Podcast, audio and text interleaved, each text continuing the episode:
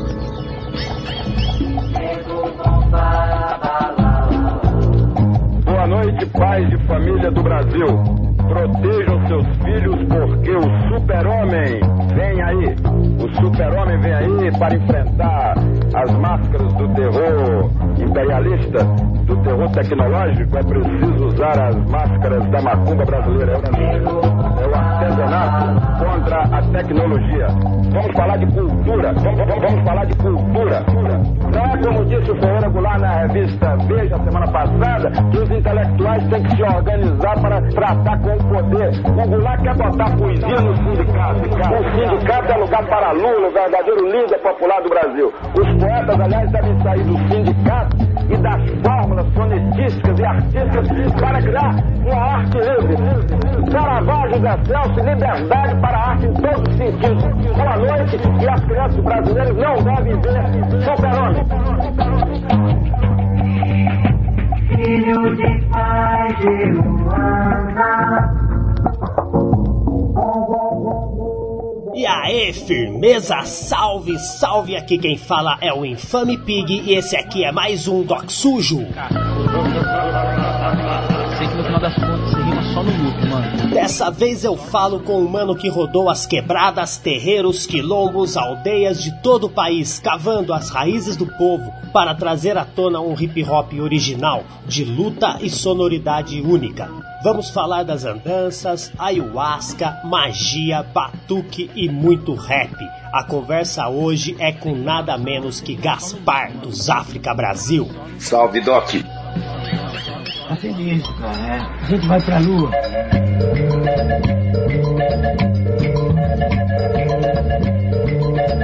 Por favor, ajude a gente compartilhando o episódio nas suas redes sociais. Apresenta o podcast para uma pessoa que já é de uma grande ajuda e não custa nada aí, carai. Custa nada, né?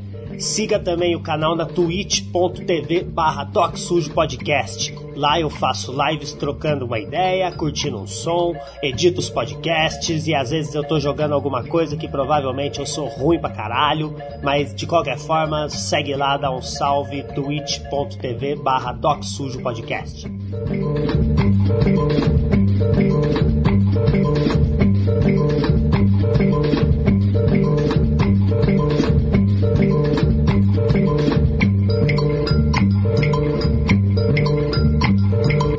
Desde que eu nasci que eu fumo. Eu consigo fumar qualquer.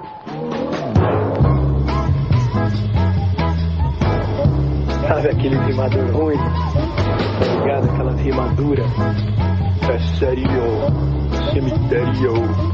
É sério. O som que você está escutando no fundo, na abertura de hoje, faz parte de mais uma coletânea de loops roubados pelo pirata Barba Negra, meu mano Ralph MC procura lá no canal de YouTube Colmeia Golden Era para você conhecer mais do trampo dele. Tem também o episódio número 16 aqui do Doc Sujo. Volta aí um pouquinho no feed depois que você escutar esse aqui, que é, tá bem da hora também.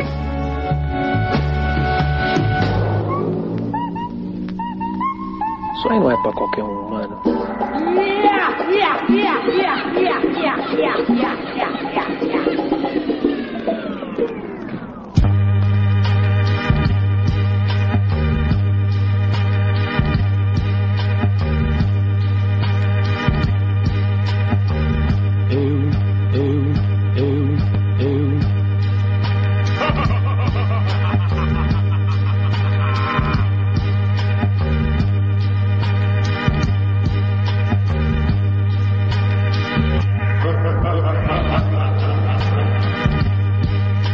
Agora, antes do cast, eu vou deixar aquela vinhetinha falando a respeito do projeto Hip Hop contra a Fome SJC. Você que pode dar uma força, escuta aí. Logo na sequência, a gente vai pro cast que ficou bem style também. É isso aí e é nóis!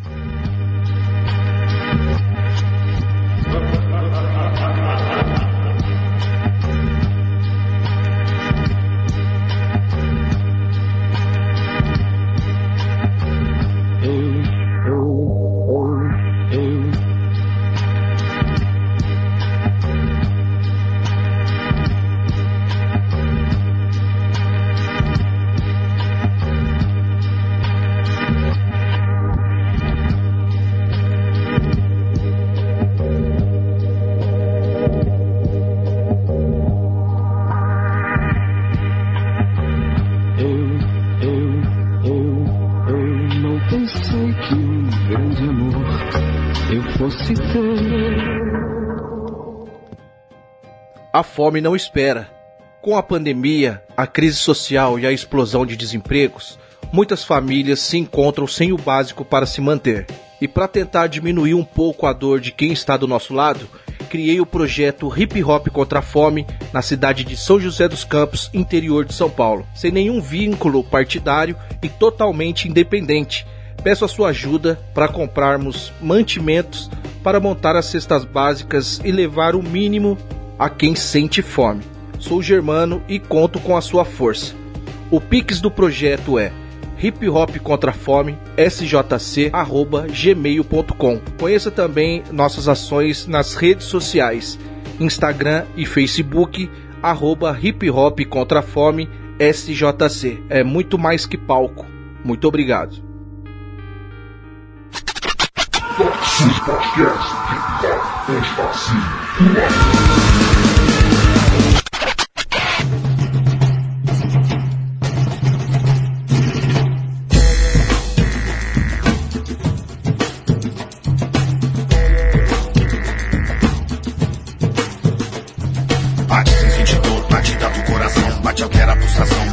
Bate abala a emoção, chora, reza, pede a Deus, agradece pelo amor, alma divulga, arma da vida. Bate sem sentir dor, batida do coração, bate altera a pulsação, bate abala a emoção, chora, reza, pede a Deus, agradece pelo amor, alma divulga, arma da vida. Justiça é o tambor. Santo não é orixá, santo não é orixá. Justiça é o tambor. Santo não é orixá, santo não é orixá. É o tambor, é mufuca o tambor, é bazuca o tambor, covejuca o tambor, é brazuca o tambor, unifica o tambor, aterriça o tambor, comunica o tambor, da justiça o tambor, é mufuca o tambor, é bazuca o tambor, covejuca o tambor, é brazuca o tambor, unifica o tambor, aterriça o tambor, comunica o tambor, da justiça. E a viagem se inicia partindo do sudeste até Bahia, rumo às trilhas do norte e nordeste, é o hip hop em busca das batidas brasileiras das nações guerreiras. É o tambor do Ilê, é o Aie, é o timbal. Tambores do mundo, pelourinho, birimbau. Engoma é o amor, engoma, sambador. É a força do timbal, justiça é o tambor. Esqueça o tambor do revólver, a bala não resolve. A batida do tambor da justiça é o que nos move. Quem já não viu o terror nesse mar de horror? Sempre existe uma saída, justiça é o tambor. Bate sem sentir dor, batida do coração. Bate, altera a pulsação, bate a bala, a emoção. Chora, reza, pede a Deus, agradece pelo amor. Alma de fogo, arma da vida. Sem sentir dor, batida do coração. Bate, altera a pulsação, bate a bala, a emoção. Chora, reza, pede a Deus, agradece pelo amor. Alma de fogo, arma da vida. Justiça é o tambor. Santo não é orixá, santo não é orixá. Justiça é o tambor. Santo não é orixá, santo não é orixá. Justiça é o tambor, é no Eu já quero começar falando com você a respeito desse último trampo, a respeito desse rolê que você fez para gravar esse trampo. Fala pra mim um pouco aí de, de hip hop caboclo, cara. Qual que foi, como que surgiu essa a ideia desse desse trampo seu, mano? Ah, então, é uma continuidade do trabalho do meu primeiro disco solo, Rato Psicodélico, que é o ritmo e poesia psicodélica em cordel.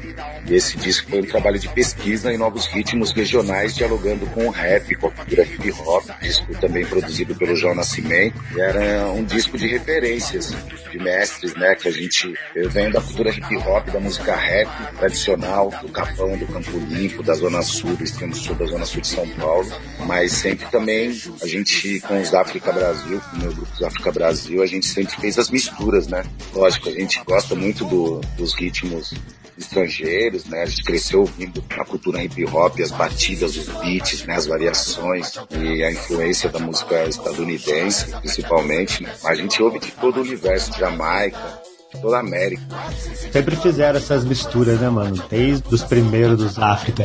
É, dos África a gente sempre fez essa mistura, preocupando dialogar, né, com o beat eletrônico, com a influência rap, da cultura hip hop estadunidense, com os ritmos regionais que nós temos no Brasil, né? Muita influência indígena, africana, latina, e mano, e ainda no sobre o hip hop caboclo ainda, um pouco sobre essa parceria sua com, com o produtor, o João Nascimento, né, mano? Que, porra, tem um puta de um trabalho. É isso. Esse projeto nasce dentro do Afrobase, né? Que é um espaço onde é, desenvolve projetos sociais lá na Zona Oeste. Também desenvolvo atividade lá junto com do PM Terra, o Afrobase. O João já tinha produzido o Rapsi Cordelli. Então a gente, isso com hip hop caboclo é uma continuidade desse disco. E o diferencial é que é, nós com esse projeto pudemos vivenciar, né? Sair daqui de São Paulo, como eu disse, o disco Raps Cordélico eram coisas que a gente, de ritmos que a gente ouviu dos nossos pais, dos nossos mestres, né? E a, a primeira parceria sua com, com o João Nascimento foi no Rap Psicodélico? Primeira parceria com o João Nascimento e foi com a música Brasileiros, que era do projeto uh, Zumbi Somos Nós, né? Que é um projeto que era um, um coletivo Frente 3 de Fevereiro. Isso mesmo. Tem o livro A Cartografia do, a Cartografia do Racismo no Brasil. Eles fizeram uma coletânea musical, também com várias participações importantes. E dentro desse projeto eu gravei essa música Brasileiros. Aí de lá a gente começou a fazer outros trabalhos, fiz bastante participações nos espetáculos do Grupo Creme Terra. Também desenvolvi várias oficinas culturais dentro do projeto Afrobase na Zona Oeste São Paulo, lá no Butantã, Rio Pequeno. E a gente fez esse primeiro disco, Rap Psicordélico, que eram coisas que a gente ouvia do meu pai, dos pais dele, a influência dos mestres, tem muita influência aí do Dinho Nascimento, do mestre Lumumba, do mestre Carlos Silva, Zé de Riba, Erdilim Pardal. São mestres da cultura popular que me influenciou muito nessa literatura, nesse romantismo do norte e do nordeste, desse repentismo, né? Dessas diversas formas de expressar através do canto falado, a influência do repente, da embolada, da literatura de cordel. E aí a gente fez esse disco, por isso que ele tem esse título, Rap Psicodélico, Ritmo e Poesia Psicodélica em Cordel. E consequentemente, a gente com esse projeto, a gente pôde ir nos lugares que a gente sempre quis ir na, desde moleque, sabe? Lugares que a gente cresceu ouvindo, né? As influências que a gente tinha dos nossos mestres, dos nossos pais. Com esse projeto Hip Hop, daqui a pouco a gente pôde vivenciar. Então a gente foi para cinco estados ficando uma semana em cada estado, né, com um estúdio móvel dentro de um carro, com a equipe, indo nos lugares vivenciar esses novos ritmos regionais, buscar conhecer, principalmente vivenciar e conhecer esses novos ritmos e também registrar é, através de áudio e vídeo. A gente falou com muitos mestres e mestres nessa região do norte e do nordeste e muitas coisas desse áudio foi pro disco. A gente trouxe muito essa sonoridade dos lugares que a gente foi, dessas vivências pro disco. E, esse, e assim nasceu esse, e assim nasceu esse disco hip hop caboclo, dessas vivências dos lugares que nós fomos. Mano, e vocês deram rolê, cinco estados, uma semana em cada estado, e vocês foram de um estado pro outro numa, num estúdio móvel, num, num carro. Que carro que era esse? Como que foi montado? Qual que era essa estrutura, mano? A gente alugou cada estado uma doblô, que numa doblô dá pra ir umas cinco, seis pessoas. E quantas pessoas que estavam nessa nesse rolê?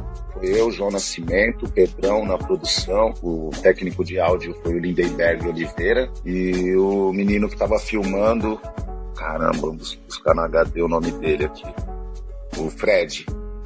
É isso mesmo, o Fred, lá do Rio de Janeiro. Esse, mas em cada estado a gente também tinha um, um anfitrião. Assim, mas vocês não foram de, de um estado para o outro na doblô, vocês alugavam uma doblô no estado. Isso, a gente alugava doblô em cada estado, lógico. A gente ficava uma semana em cada estado, pegava o avião e ia para outro. A gente fez isso no final de 2019, antes do final do ano. A gente fez Pernambuco, a gente fez Bahia e Pernambuco. Tinha que começar pela Bahia, né? Porque é onde começou o Brasil.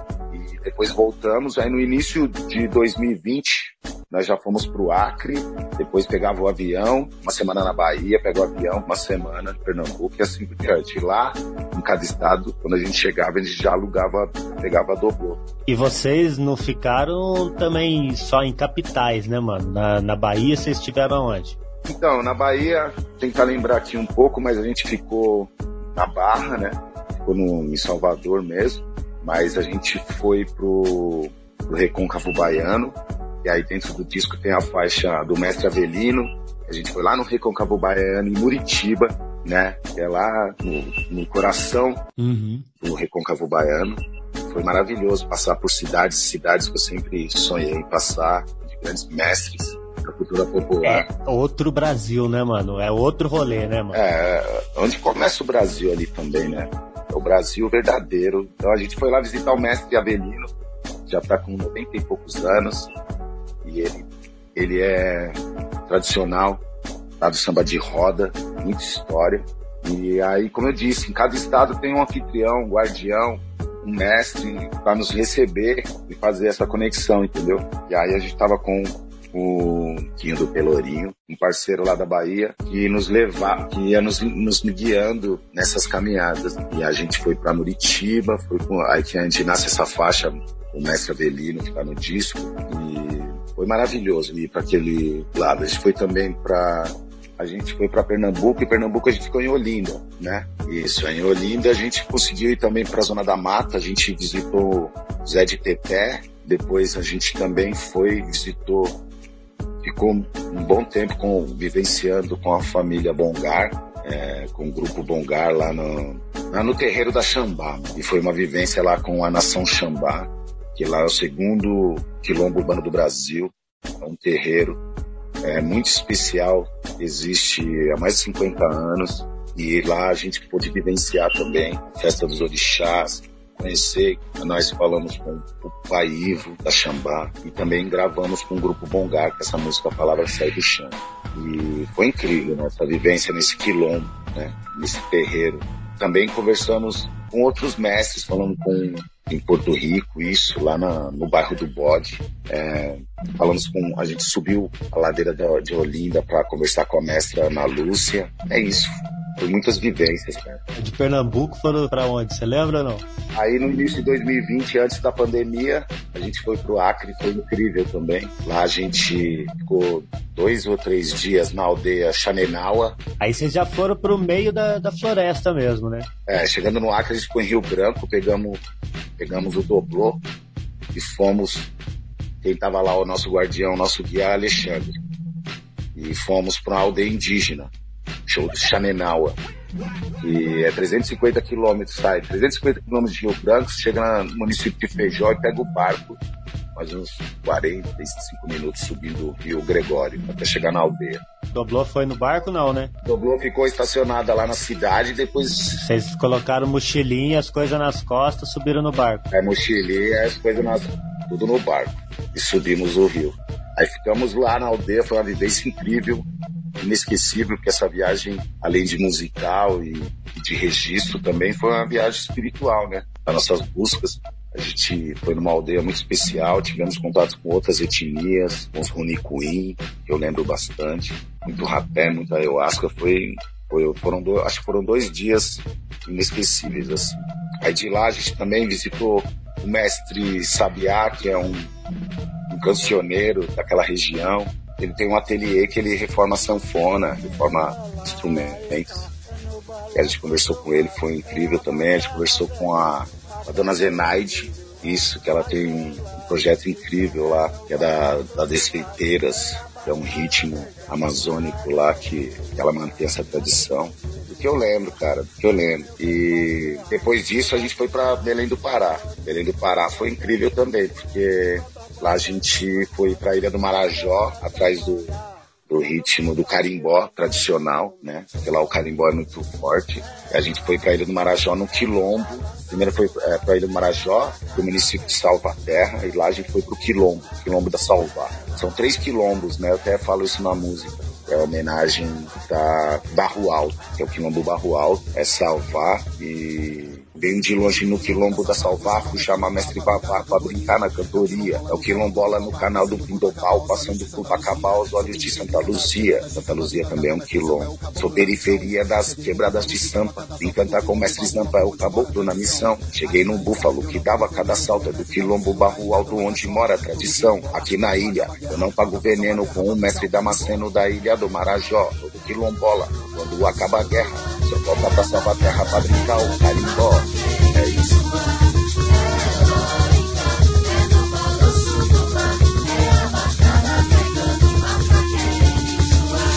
Só quem vive sabe os mistérios da Amazônia, a grande alta quitônia dos deuses que dançam, raiz, tambor e fé, bênção da luz divina no terreiro de Minas, que silas não alcançam. Toia periquete coroado lá no mar, vem pra nos iluminar, Conanã, Borocô, saúde Dom João no tambor de Vodum, nos caminhos de Oxum, na terra do Terecô. A avó Dona Jusina cuidava do terreiro, dois irmãos, Juremeiro, Rompe, Mate e Chapanã, terreiro de Santa Bárbara, Minas da Cantaria, as filhas da Turquia e Barrias.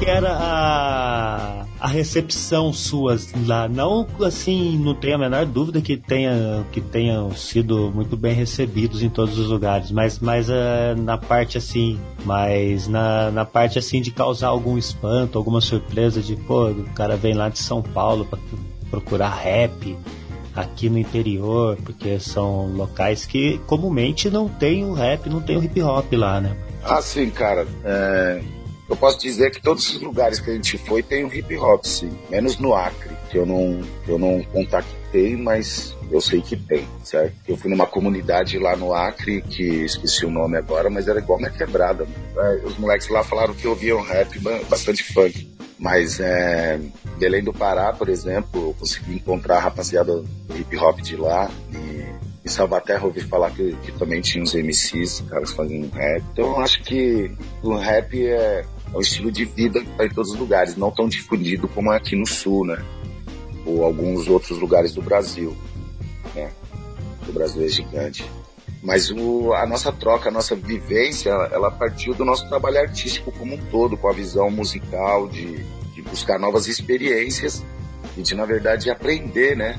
Mais, a gente foi lá conhecer, foi lá registrar e importante em cada estado ter esses guias, guardiões junto com a gente, porque eles também são mestres dos lugares onde eles vivem e têm esses contatos com outros mestres. Então, através dessas pessoas que nós fomos tivemos essa oportunidade em lugares maravilhosos e todos os lugares que nós chegamos, as pessoas nos recebeu muito bem, assim, o- esse lado do Brasil é maravilhoso para todo brasileiro que puder conhecer o Norte e Nordeste, saber como que é a receptividade desse povo de lá. É bem diferente do povo de cá. Lá é a gente foi muito bem recebido e a gente foi para aprender, né? Para contribuir também com essa cultura e sair também desse eixo aqui sul e, e mostrar até para cá, para esse lado de cá, a riqueza do Brasil. Então esse disco ele, ele, ele foi buscar novos ritmos, também mostrar esse lado do norte do nordeste que o povo de cá não conhece bastante, ou alguns conhecem, mas nem todos conhecem, né? Eu, São Paulo, São Paulo é, sei lá, 20% ou mais é de, de São Paulo, paulista, dependente de nordestino. Então, queria trazer um pouco dessa riqueza, mas vivenciada. Eu acho que bem mais, hein, mano? É, eu acho que vem mais, né? Então, São Paulo é construído pelos nordestinos. A gente queria trazer um pouco desse disco, essa vivência. Então, tem muita influência do carimbó, tem, tem o carimbó lá no Belém do Pará. A gente conversou com a dona Onete, né? Até na faixa Barro Alto, eu faço homenagem à Dona Nete. A gente conversou com o rei do carimbó, o mestre Pinduca. A gente foi no terreiro de Mina. a gente queria muito conhecer o terreiro de Mina, que é uma tradição muito forte lá na parte do norte, principalmente Belém do Pará e Maranhão. Então a gente foi conhecer a comida, a culinária do norte é maravilhosa. Então, foram novas sonoridades e vivências que a gente trouxe pro disco, que a gente não tinha buscado ainda no primeiro álbum. E a ideia é essa, continuar dialogando com essas novas culturas. O Brasil é muito rico. A gente, no primeiro disco eu fiz um jongo, o Embolada, de repente, nesse disco já tem outras misturas, né? Vocês fizeram a captação em espaço aberto, então tem tem tudo quanto é tipo de som, ficou uma sonoridade bem é, exclusiva, bem. Isso, é. Como eu falei, por exemplo, na faixa A Palavra Sai do Chão com o grupo Bongar, é, foi captado lá no, no Centro Cultural, na, na São Xambá, né? E aí é um maracatu, um coco com maracatu, aí a gente trouxe essa linguagem. Tem na faixa Cachaça e Café com o Mestre Amaral, que é lá no Maranhão, no Centro Cultural do Mestre Amaral, que aí é no, é no tambor de crioula, a gente também captou do ritual, sabe? É, tem várias faixas, a faixa do Barro Alto mesmo, uh, a gente captou dentro do quilombo da Salvar. Depois a parte da Dona Onete, ela cantando com a parte da entrevista. Os tambores também, é tudo tocado dessa captação do estúdio móvel, né? E tava filmando também, tava fazendo um documentário junto? Isso, filmando, só que a captação da microfonação e os HDs pro, pro áudio e, e um outro sistema só para captação de vídeo, entendeu? Então esse áudio tem o áudio do vídeo que estava sendo feito e o áudio do, do, do, do som do CD. É, e do som que foi micro, microfonado em cada vivência uhum. que a gente jogou pro disco. E esse, esse vídeo já saiu, mano? O doc parte do princípio. A gente fez um mini doc de apresentação dessa ideia do projeto e agora a ideia é terminar, né? Porque, imagina, a gente entrevistou mais ou menos 30 mestres e mestras. A gente terminou o disco, agora a ideia é terminar o documentário, né, cara? E pra isso a gente vai precisar captar mais para poder terminar esse documentário. Ah, não tá terminado, não tá terminado a parte do doc ainda. E a pandemia que travou tudo, então a gente só conseguiu terminar o disco, né? Vocês pararam de gravar, vocês pararam de gravar quando, quando fechou tudo, Gaspar, ou um pouco antes? Isso, a gente, aí a gente terminou de gravar no início de, de janeiro de 2020, aí veio a pandemia. Aí a gente travou, ficou nessa loucura toda, esperando, depois, quando foi lá pro meio do ano e tal, a gente retomou o disco e conseguimos lançar agora. Aí terminamos o disco até o final do ano e lançamos ele, ele, ele agora. Aí a ideia agora é terminar o documentário e a gente vai esperar aí, porque aí veio a pandemia, foi tudo diferente, né? E você já citou várias vezes é, durante quando, quando você estava contando o rolê aí, você falou da captação do ritual, você falou da. Acho que você já chegou a citar a ayahuasca, né, mano? Como que você conheceu, mano? A ayahuasca já foi antes de você fazer esse rolê? Ah, bem antes, bem antes. Já tomo mais de 15 anos. Você toma na, na forma ritual. Ah, então essa, essa não é o primeiro contato que eu tenho com a ayahuasca, não. Já tenho bastante tempo, uma vivência. Até mesmo a gente, eu e o João Nascimento, já, já tem um trabalho com o Banê, o Leopardo, é, da tribo Unicuim, lá do Acre também. Pelo menos uma vez por ano a gente faz um ritual. Mas eu, meu contato com a ayahuasca começou a, um, foi em 2000 2002, 2003. É isso. É mais, acho que uns quase 20 anos. E foi na onde? Foi aqui em São Paulo mesmo? Em São Paulo. Mas aí depois, a primeira linha foi na linha do mestre Lineu, né? Do Santo Daime. Aí depois eu fui mais pra linha é, originária, originária mesmo. E aí, desse tempo todo, esses anos, nos rituais que eu participei, pelo menos uma vez por ano, foi no ritual Unicuim, com Leopard. Você consegue explicar um pouco do, do, dessa linha que você, você segue? É simples, é o ritual Unicuim, que é da, é, da etnia do Acre, os Municuins, os Municuim, que era conhecido como os Caxinauá, e é isso, eles é, usufruem da bebida há séculos, e eu conheci o Banê no começo dos anos 2000. A gente é parceiro até hoje, ele é um mestre, faz rituais no mundo inteiro. E agora em 2019 a gente teve a oportunidade de ir no Acre e vivenciar essa etnia que a gente não conhecia, que são os Xanenawa. E lá também a gente tinha outras etnias, por exemplo, o Nicuí, se eu lembro o nome de outros, a Xaninca. E a gente participou desse ritual também lá junto com os, com os indígenas. E no final do ritual lá, em algum momento, eles deixaram rimar, eu fiz uma rima para eles, para todos os que estavam lá. Foi uma troca de experiência incrível que eu vou levar pro resto da vida. E qual que é a diferença com o ritual do Santo Daime, mano? O Ralph teve alguns episódios aqui, ele, ele falou da experiência dele. Daime eu respeito demais também, que é institucionalizado, né? Vai mais pro lado da religião. E a nossa busca é mais espiritual mesmo. Sim. É da, mais da espiritualidade, não tanto ligado à institucionalidade. Na parte ritualística é diferente? É diferente, os cânticos, todo, todo o processo é diferente. Mas eu respeito, mas eu respeito demais, porque a linhagem do mestre Irineu, para quem puder conhecer a história do Santo Daime, principalmente a história do mestre Irineu, e hoje ainda lá no, no norte, tem um pessoal que dá continuidade da linhagem do mestre Irineu, do mestre Irineu, tem a linhagem Sebastião, mas eu, eu, eu, respeito demais a linhagem do mestre Irineu. Mas daí nasceu o Daime, é uma bebida ancestral que essa bebida ancestral que há séculos existe no nosso, na nossa América, no Brasil e várias etnias, etnias principalmente dessa região do norte e nordeste, usufruem da bebida.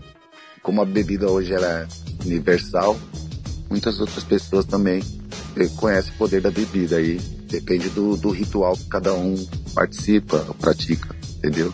Esse que eu, que eu, que eu participo é dessa linhagem, como eu falei, com o Nicuim. E tem o, os cânticos do, desse ritual, tem também no álbum, né? É, então no álbum, a primeira música, na música Polofé, a gente fala desse rolê do Acre. Principalmente desse rolê do, do, da aldeia, caminhos abertos, horizontes traçados, vivenciados, riscados, em asfaltos ferventes, e aí essa é as coisas que a gente vai captando na viagem, vai jogando. E eu acho que, a gente também não ficou preso é, simplesmente tentar decifrar o rolê. A gente jogou também coisas que a gente está sentindo, é, novas formas, novas fonéticas, novas palavras. Porque esse disco é, ele é um disco, né, hoje tem essa geração que tá no hype, no hype, às vezes tem um porto inglês que os, os moleques usam muito, né? E às vezes eu não consigo entender, tenho que ficar traduzindo, né? que essa nova geração fala, com essa mistura o inglês e o português. Esse disco também traz novas sonoridades, sabe? Só que não é em inglês, né? né? Com essa coisa da brasilidade mesmo.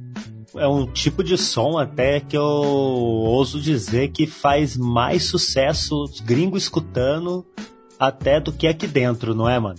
Sei lá, outras linguagens, tem muita influência indígena. E essa coisa do caboclo que a gente disse no, no, no disco, o que é, o caboclo? O caboclo é a mistura indígena. Onde tem a mistura indígena é o caboclo. O Brasil é caboclo, mano. E aí mostra um pouco nesse disco de trazer essas referências caboclas, tanto indígena e africana. Né? Quando eu falo na música Tambor de Crioula, cara, cachaça e café, encantado chegou da floresta, enfeitiçado é, o caboclo também é um, é um encantado dentro da encantaria da cultura indígena, da espiritualidade indígena, tem a encantaria, entendeu? Então, é, o hip hop caboclo é como se fosse um, eu fosse um caboclo encantado, entendeu? Traduzindo um pouco através da linguagem do hip hop. Então, isso aí cantando em cima do tambor dobrado, do tambor de crioula. São três instrumentos eles, e eles tocam frequente, é, freneticamente, entendeu? Regada cachaça, num ritual lindo, no terreiro que a gente estava de São Benedito. Então a gente fez essa homenagem, cara, e a gente foi aprendendo, foi tentando traduzir isso através da linguagem.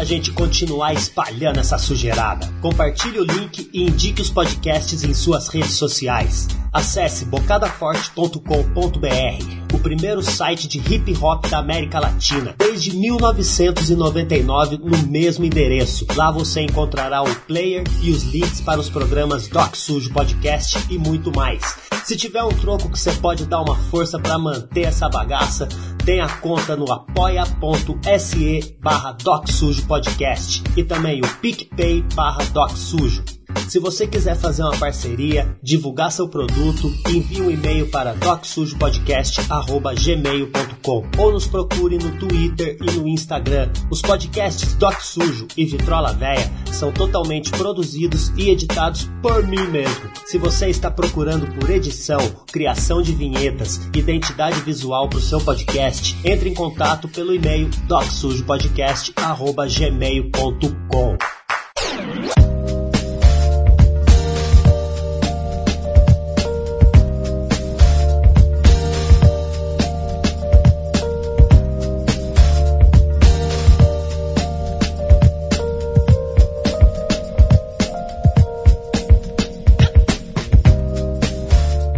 você começou a cantar o rap, mano? Cara, eu tava até trabalhando numa letra falando sobre isso. Eu tava tentando resgatar, tá falando com o parceiro DJ Curtis. E ele tava falando, não, mano, a gente é pioneiro lá na quebrada lá. Não pioneiro da cultura hip hop, mas na quebrada a gente fazia no Imbu das Artes. Então era 91, 92. Uhum. Aí que eu lembro, assim, em 93 a gente já tinha o primeiro grupo. 94, 95 a gente fez os África Brasil. Agora, meu primeiro contato foi, eu acho que em 88, com hip hop, tinha uns 10 anos.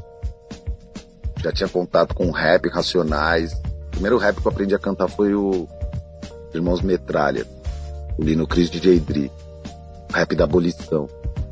E aí foi quando eu tive contato com 10 anos, eu tive contato com punk rock, com rock, o rap e o funk consequentemente o hip hop. O funk e o rap era rap e funk, porque para mim eu via as coletâneas do Rap Brasil volume 1, que era de funk do Rio, tá ligado? Então o funk do Rio era rap, que depois a indústria transformou tudo em funk. É, logo quando a gente foi, começou a conhecer e se aprofundar na cultura hip hop, aí veio Beat Street, veio a Backspin, King Nino Brown, né, Triumph Zulu Nation, aí veio toda essa transformação, né? Aí a gente entrou na posse conceitos de rua, em 1997, com o grupo da África Brasil, que é a época das posses. Aí começou a militância.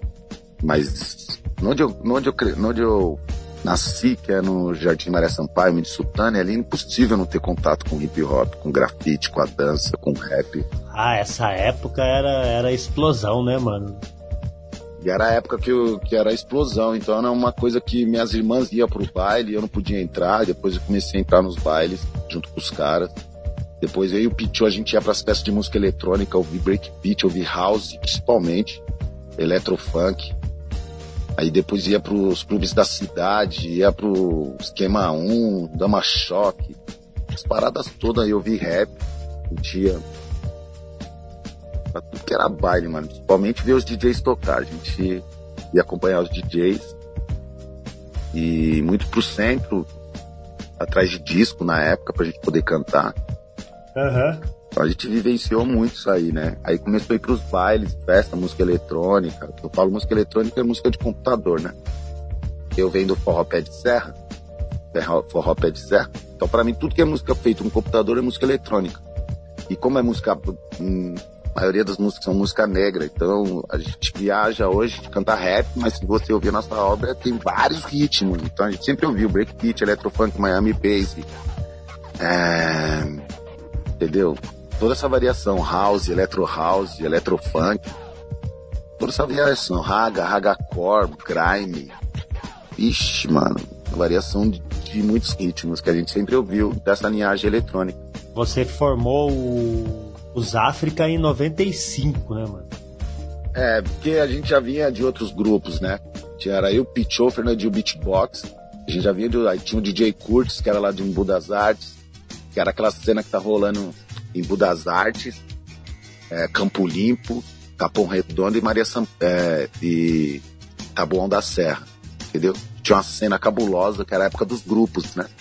Hoje tem poucos grupos, mas era 20 grupos, 30 grupos de rap. Tinha os grupos de b-boys, peraí, os grupos de b-boys também tinha os, os, coletivos de grafite e, e, os DJs. Então eram muitos grupos. Então a gente veio dessa galera da, dessa região de das Artes na cena, Taboão da Serra, Campo Limpo e pro Capão, né?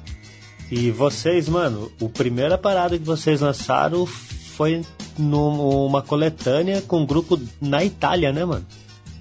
Então, nessa época, em 97, que a gente começou a, a através da posse de conceitos de rua, a ter a consciência mais dos elementos da cultura hip hop e a época da posse e o trabalho da militância voltado às comunidades, né? E lá a gente começou a desenvolver as primeiras oficinas de hip hop através dos cinco elementos, entendeu? Então, em 97, 98, a gente já estava fazendo oficinas, por exemplo, a primeira oficina que eu fiz com a pós conceito de rua foi lá no Gol de Letra, no projeto do Raí, lá na Vila Albertina, no alto do Tremembé, entendeu? Lá começaram as atividades culturais. Depois de lá, eu fui para para Casa 10, que é lá no Ipiranga, perto da favela do Heliópolis. E lá na Casa 10 a gente desenvolvia esse, eu já desenvolvi oficinas de MC nessa época, 98, 99. A gente foi convidado através dessa entidade Casa 10, que era um, uma entidade que, que recebia ajuda de, de entidades da Europa e da Itália. E aí surgiu um intercâmbio cultural para a Itália. E na época o grupo Conceitos de Rua, nós tínhamos três grupos na época. E aí os África foi convidado para ir representar a posse Conceitos de Rua nesse intercâmbio cultural na Itália. E aí a gente ficou um mês na Itália, na região de Reggio Emílio, a gente foi para Verona, aquela região, do norte da Itália. E, e lá foi maravilhoso. Um mês de vivências, shows, intercâmbio, troca de experiência, workshop nas escolas, gravando, fazendo participações. Foi um mês de trabalho intenso e a gente conseguiu ainda trazer um disco junto com vários grupos de rap, MCs do rap italiano daquela região que a gente teve contato e ainda conseguiu gravar. E a gente fez esse disco produção do DJ Zeta, que até hoje nós estamos, eu tenho contato com o DJ Zeta, né? Já mandou, a gente está produzindo agora, fazendo alguma coisa já do 20 anos depois desse disco, mas foi nosso primeiro disco. Ele é de lá, o DJ Zeta da Itália, de Verona. É um DJ clássico, muito importante da cena do original hip hop. Ele é de lá. Da Itália. E e ele produziu esse disco e hoje ele já está fazendo mais músicas. Acho que vai sair um 20 anos depois aí. E foi um, um disco importante, porque em 99, 2000 saiu esse disco. Na sequência, ele, quando a gente voltou pro Brasil, a gente voltou a fazer. Porque a gente era um grupo que a gente tinha perspectiva ainda de gravar, né? Porque a gente só fazia show no começo de 95. Então, quando a gente voltou da Itália, no começo do ano 2000, com esse disco, isso aí deu perspectiva de a gente começar a correr atrás de um, um álbum mesmo, outro disco, com mais maturidade e buscar mais identidade, ter, Pode crer. dar mais uma cara pro grupo, um disco com mais mais maduros, né, que a gente ainda era jovem. E aí a gente começou a trabalhar no que veio depois, antigamente Quilombos e hoje Periferia. Demorou, demorou uns três anos pra sair, né, mano? Isso, porque esse disco saiu do antigamente Quilombos hoje Periferia, saiu em 2002, 2003. Era foda, né? Era a dificuldade da época, cara, porque a gente não tinha os equipamentos. Hoje a gente, a gente hoje tem um home, é fácil de produzir as paradas, mas nessa época. Então, quem ajudou a gente a idealizar esse disco foi o DJ Tal Werneck, que é o nosso mestre também. A gente teve vários mestres, né? Um dos mestres que fundou o Grupo África Brasil é o DJ Zulus África que era um DJ das antigas, tocava na Circuit Power. E ele foi, o nome vem daí, porque ele é o DJ Zulus África. As África a gente pôs o Brasil. Aí dele ficou essa herança. Aí ele foi o primeiro DJ, depois o Curtis, DJ Curtis, depois DJ Meio Quilo, hoje é o DJ Tano. E o DJ Tano tocava na casa do hip hop, que era aluno do DJ Dri, que também era da Backspin, que também é Backspin, né? E o DJ Tano também veio com a gente depois. Então isso faz parte de um, e tudo é família. Tudo faz parte da, da nossa banca também, esses caras que eu citei agora. Faz parte da história dos África. Como é grupo, né, a gente teve dando continuidade, cada um foi fazendo suas paradas, suas histórias. Mas o grupo já teve esses caras, como eu falei. Zulus África, o DJ Curtis, o DJ Meio Quilo.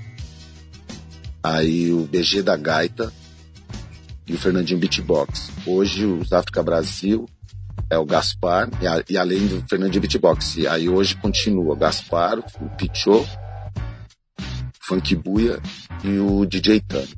E hoje essa é a formação. E a gente também tem a bandas africanas, quando a gente pega os festivais, a gente vai com a banda. Aí depois disso, antigamente, quilômetros, 2002, 2003, a gente fez o disco Tem Coragem. Depois o Tem Coragem, a gente fez o Verdade e Traumatismo, que foi gravado na França, né? Foram as turnês que a gente foi. Foi gravado fora também. Foi né? gravado na, na, em Paris. Ivry. É uma província de Paris, Ivry. Pro, produção da família Livinastro do grupo Assassin, né? Que é um dos outros, uns grupos clássicos da história do hip hop francês.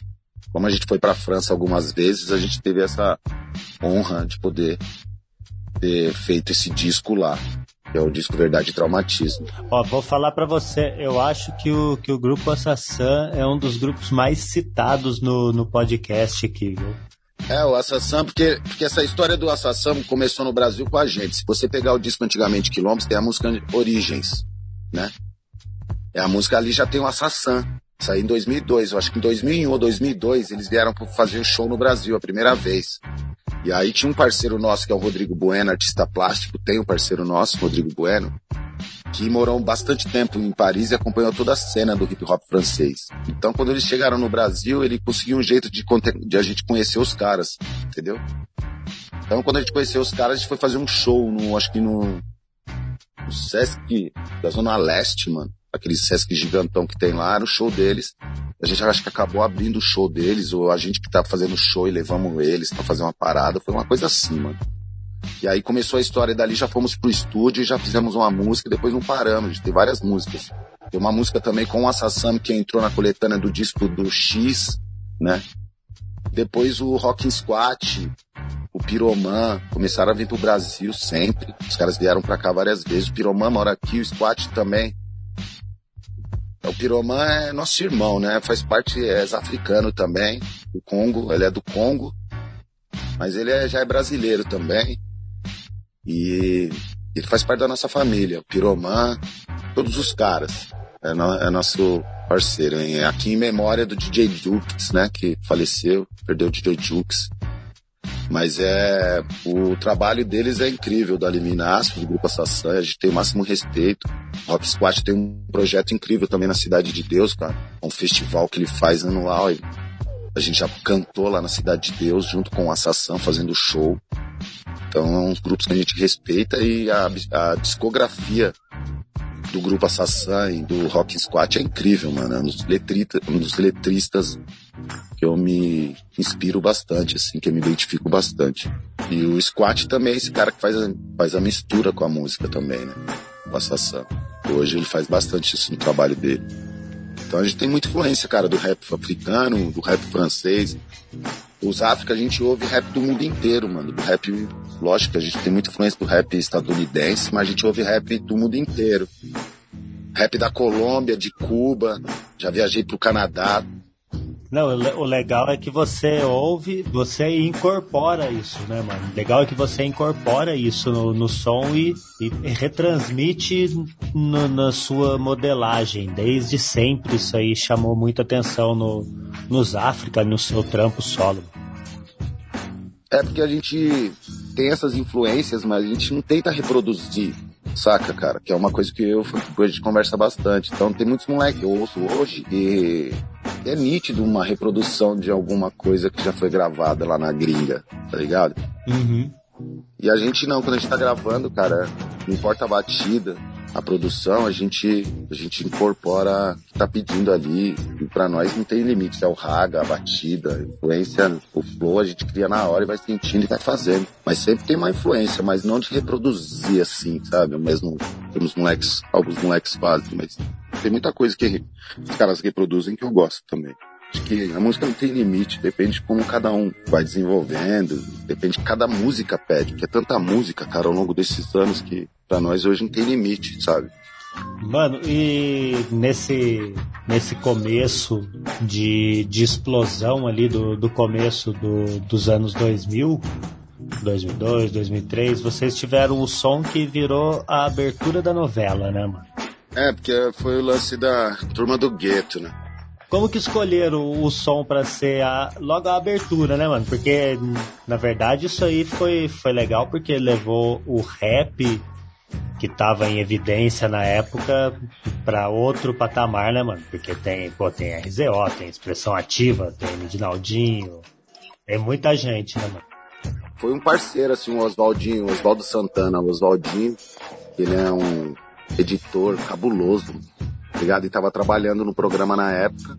E, e eles estavam lá buscando uma trilha, ia ser um desses famosos que você citou aí, mas aí ele mostrou essa música, não sei, o pessoal gostou e acabou entrando essa música. Pra nós foi uma surpresa, porque essa, essa foi a última música que entrou no disco antigamente, Quilombo também. a gente tava pensando se ela entraria no disco, tá ligado? Aí depois entrou e o pessoal escolheu essa música. O disco tava saindo na época, esse parceiro nosso levou o disco lá, apresentou pra galera, eles ouviram o som, escolheram essa. Perguntaram pra gente, a gente liberou, tá ligado? Foi bem isso. Foi importante pra gente. É um impulso, né, mano? Vem das pilotagens, trairagens, as falhas. Vem dos manos tá atravessando na planta. Ih, mano, não dá ideia não que ele se. Mas peraí, não tô a fim de desprezar ninguém, ninguém é melhor que o outro. Ligou, falei, então, tamo na banca trocando uma ideia. Chegou os manés. E aí, moçada? Não falei, ó as brechas vou divulgar, não dá. Pera aí, mano, se liga, vamos dar uma chance pra consertar a brecha. Vai que vai, volta a fita. É, vamos ver qual é a ideia, maluco. E aí, rapaziada? Beleza, meu compadre? Cola na boca na humildade, fique à vontade, mas não atravesse não pra não tomar outra bica. Ai, mano, disfarça, sou o gavião, vai Corinthians! Essa maldade que te assombra toda hora. Espécie BO, olhe quem passa, é a dona Rota. Segue a ideia, descontrair e ria. Aproveite que ainda tem paz na periferia.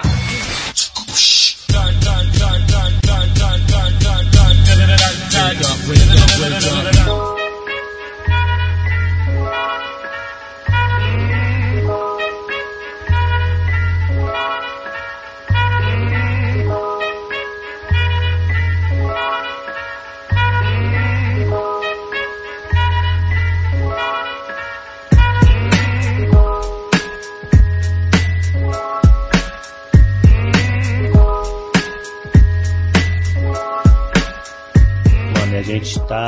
momento que muita gente se cala, muita gente finge que não tá acontecendo nada. Putz, mano, eu nem chamo pra trocar ideia os caras que fingem que não tá acontecendo nada, tá ligado? É cruel, né, mano? Cara, essa nova ditadura que a gente tá vivendo agora, entendeu? Junto com o vírus, que é a pandemia, que veio, que parou tudo, né?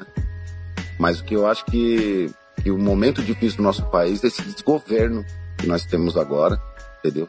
Com esse genocida que tá no, no poder, que não tem o mínimo de sensibilidade das pessoas que realmente necessitam. Acho que ele nem passa perto da, realmente das pessoas, porque a, as pessoas que estão do lado dele é diferente das nossas em termos de necessidade nesse momento que o Brasil está passando.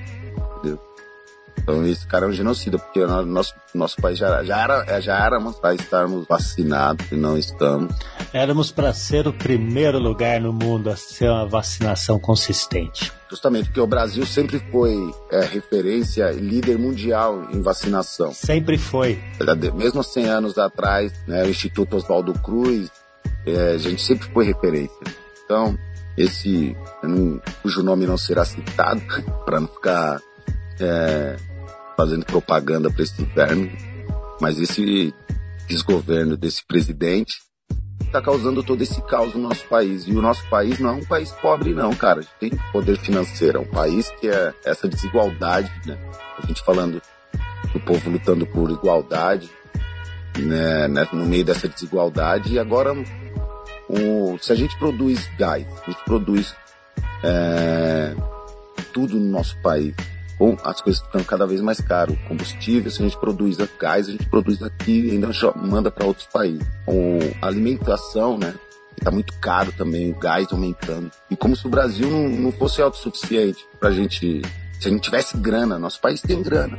Aí esse, esse presidente gasta, eu acabei de ver, 75 mil quase 100 mil reais para fazer uma passeata dessa de moto com esses neofascistas, é, supremacistas que, que está do lado junto com eles no poder, entende? Então, cara, é muito complicado nesse momento. Então é, é... Complicado ficar quieto, né, Gaspar? A sacanagem que eu acho, a sacanagem que eu, a sacanagem que eu acho que é o seguinte, o Temer junto com essa, com essa classe aí, esses políticos hereditários fizeram o golpe contra a Dilma, né? Mas só que aquele golpe da Dilma foi uma armação, né? Que até hoje ninguém entendeu. E agora esses caras da, esses milicianos no poder já fizeram tanta coisa, muito mais motivos para um impeachment, entendeu? Só que ah, quando a gente fala que está vivendo a nova ditadura, porque aí os militares esperaram desde, tá ligado, de é, 88 para voltar ao poder, para voltar ao poder, entendeu? E agora eles estão tentando fazer do jeito que eles acham e como eles sempre fizeram, entendeu? É, e a, a gente vai ter uma situação muito complicada o ano que vem. Isso, porque aí se as coisas estão ficando piores, tá ligado? E não é esse papo de direita e esquerda, não, cara. Porque se você conhecer a história, aí tá os vídeos na internet rolando, aí sabe que a história de direita e esquerda está aí vindo da Revolução Francesa, tá ligado? E aconteceu de uma reunião, um ficar do lado direito e ficar do lado esquerdo. E o povo, na época, estava querendo é, melhores condições contra os, os, os, os donos proletariados da época, né? Os grandes poderosos da época. E essa reunião é isso. Os poderosos ficaram do lado direito e o povão ficou do lado esquerdo. Entendeu? Então eu sou de esquerda porque eu, eu represento o povo, tá ligado? É, isso é simples, não é questão de, de, de político. Isso aí veio depois, mas é, tá ligado? É assim que as coisas. Porque é assim que é, né, mano? E aí hoje a gente vê essa palhaçada desses hereditários no poder. E a gente chegou a esse nível de colocar esse fascista no poder, ser racista sem noção no poder. Agora é por, por essa fake news maldita, essa própria mídia que construiu esse falso mito. E agora o povo vai ter que aguentar mais alguns anos. Entendeu? Em meio à pandemia, a gente volta a falar. Tá assistindo até porta, porta dos fundos dos caras. Tem um lugar que o cara fala, fala de um monte de coisa e volta a falar da pandemia e do vírus. É, não é. tem como, né, mano? É mais um Infelizmente, pelo jeito, é pelo menos mais um ano e meio com essa desgraça desse aloprado lá. E que depois ele sai para ser julgado lá em Haia, tá ligado? Porque não é pouca, pouca merda que esse, que esse nazista tá fazendo. É, mano. E viva, e viva o SUS, e viva o SUS, viva a vacina, tá ligado? E tem muita gente aí já passando dificuldade de, de, de fome mesmo, então a gente está chegando num estado crítico e, tem, e, a gente precisa se ajudar e tirar logo esse cara do poder. Não precisa nem esperar ele terminar, ele tinha que sair antes. É isso aí. É, mano, é isso que é a minha visão, cara. É isso que é assim que eu vejo, tirar logo esse lixo. esse cara sair logo daí. Mas é essa elite hereditária aí, colonialista e supremacista, saia antes aí pra para ver se o Brasil muda. Ver se o Brasil muda e ver se o Brasil acorda, né? Ver se o gigante acorda de novo. É, o gigante acorda. Ai, ai, ai. É. E esse povo fica adormecido na sofrência. Por isso que os nossos trabalhos, a nossa música, pra ver se dá um up e colocar mais alguma coisa na mente desse povo aí, porque pra ver se a gente consegue tirar esse cara aí, ou no mínimo o próximo que vir, possa olhar mais pela gente, né, mano? Esse aí a gente vai ser só, só bizarrices até o final, se ele continuar. É isso aí. Cara, satisfação falar com você. Eu acho que é isso aí. Até que enfim conseguimos gravar, né, mano? Até que enfim, né, mano? Virou lenda. É, mas eu que te agradeço, viu, Doc?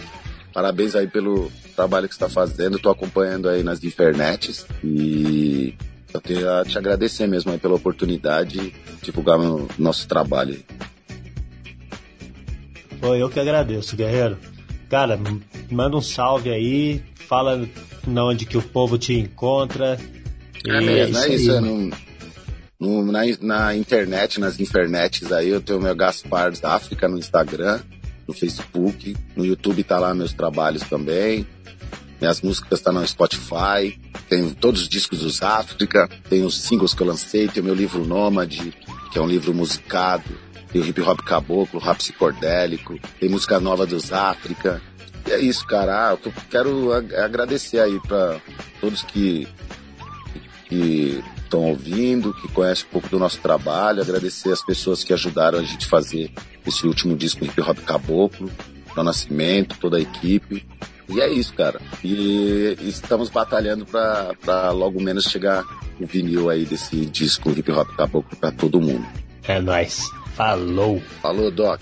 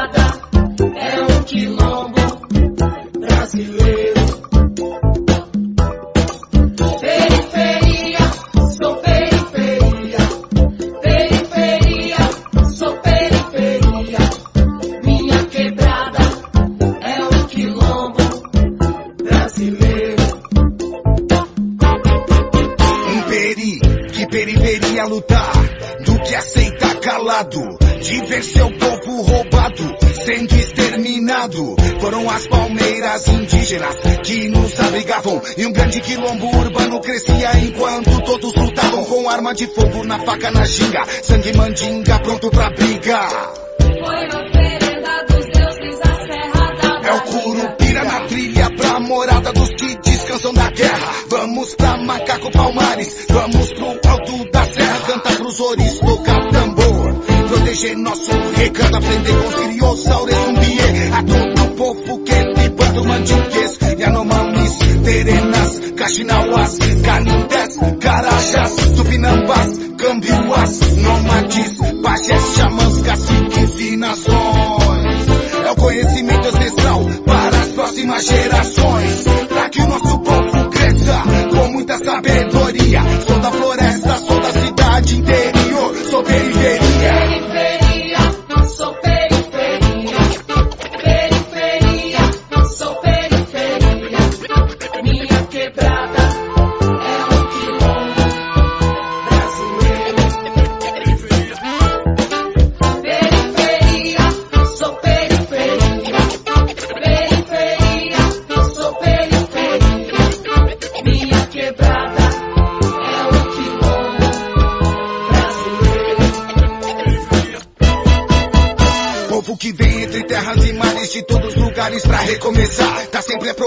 de algo melhor, sabe que pior não dá pra ficar. Gente que acorda cedo pra batalha, nada te atrapalha, nem tempo ruim. Vai pra luta diária sem cometer falha. Fio da navalha, a vida é assim. Sou periferia que odeia a pobreza, esbanja a nobreza e a família prospera. Povo que luta com simplicidade, com humildade sempre se supera. Transforma a tristeza em alegria, com maestria e sabedoria. Sou da floresta, sou da cidade, da comunidade, sou periferia.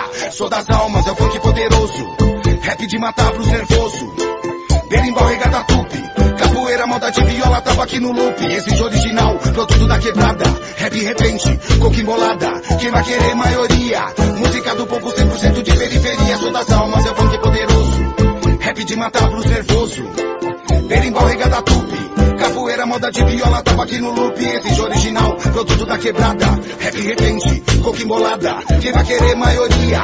Música do povo 100% de Periferia, sou periferia.